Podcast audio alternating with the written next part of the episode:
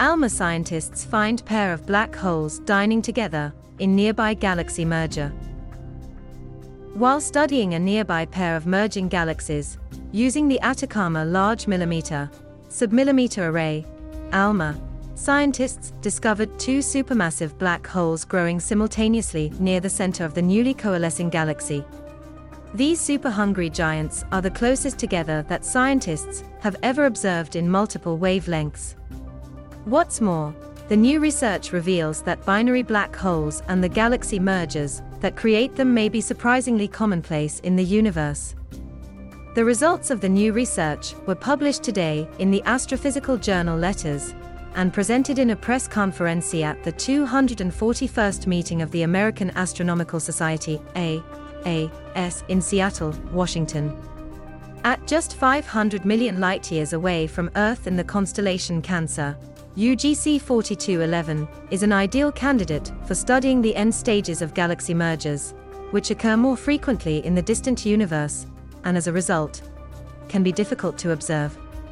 When scientists used the highly sensitive 1.3 mm receivers at ALMA to look deep into the merger's active galactic nuclei, compact, highly luminous areas in galaxies caused by the accretion of matter around central black holes, they found not one, but two black holes gluttonously devouring the byproducts of the merger. Surprisingly, they were dining side by side with just 750 light years between them. Simulations suggested that most of the population of black hole binaries in nearby galaxies would be inactive because they are more common, not two growing black holes like we found. Said Michael Koss, a senior research scientist at Eureka Scientific and the lead author of the new research. Koss added that the use of ALMA was a game changer, and that finding two black holes so close together in the nearby universe could pave the way for additional studies of the exciting phenomenon. ALMA is unique in that it can see through large columns of gas and dust and achieve very high spatial resolution to see things very close together. Our study has identified one of the closest pairs of black holes in a galaxy merger, and because we know that galaxy mergers are much more common in the distant universe, these black hole binaries too may be much more common than previously thought.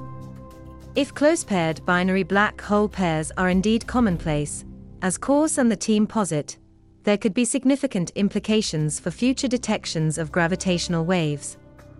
Ezekiel Treister, an astronomer at Catholic University of Chile and a co-author of the research said, there might be many pairs of growing supermassive black holes in the centers of galaxies that we have not been able to identify so far. If this is the case, in the near future we will be observing frequent gravitational wave events caused by the mergers of these objects across the universe.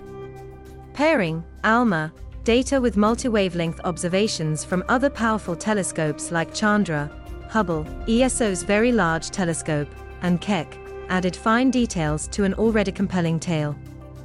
Each wavelength tells a different part of the story. While ground based optical imaging showed us the whole merging galaxy, Hubble showed us the nuclear regions at high resolutions. X ray observations revealed that there was at least one active galactic nucleus in the system. Said Treister. And ALMA showed us the exact location of these two growing, hungry supermassive black holes. All of these data together have given us a clearer picture of how galaxies such as our own turned out to be the way they are, and what they will become in the future. So far, scientists have mostly studied only the earliest stages of galaxy mergers. The new research could have a profound impact on our understanding of the Milky Way galaxy's own impending merger with the nearby Andromeda galaxy. Koss said, The Milky Way Andromeda collision is in its very early stages and is predicted to occur in about 4.5 billion years.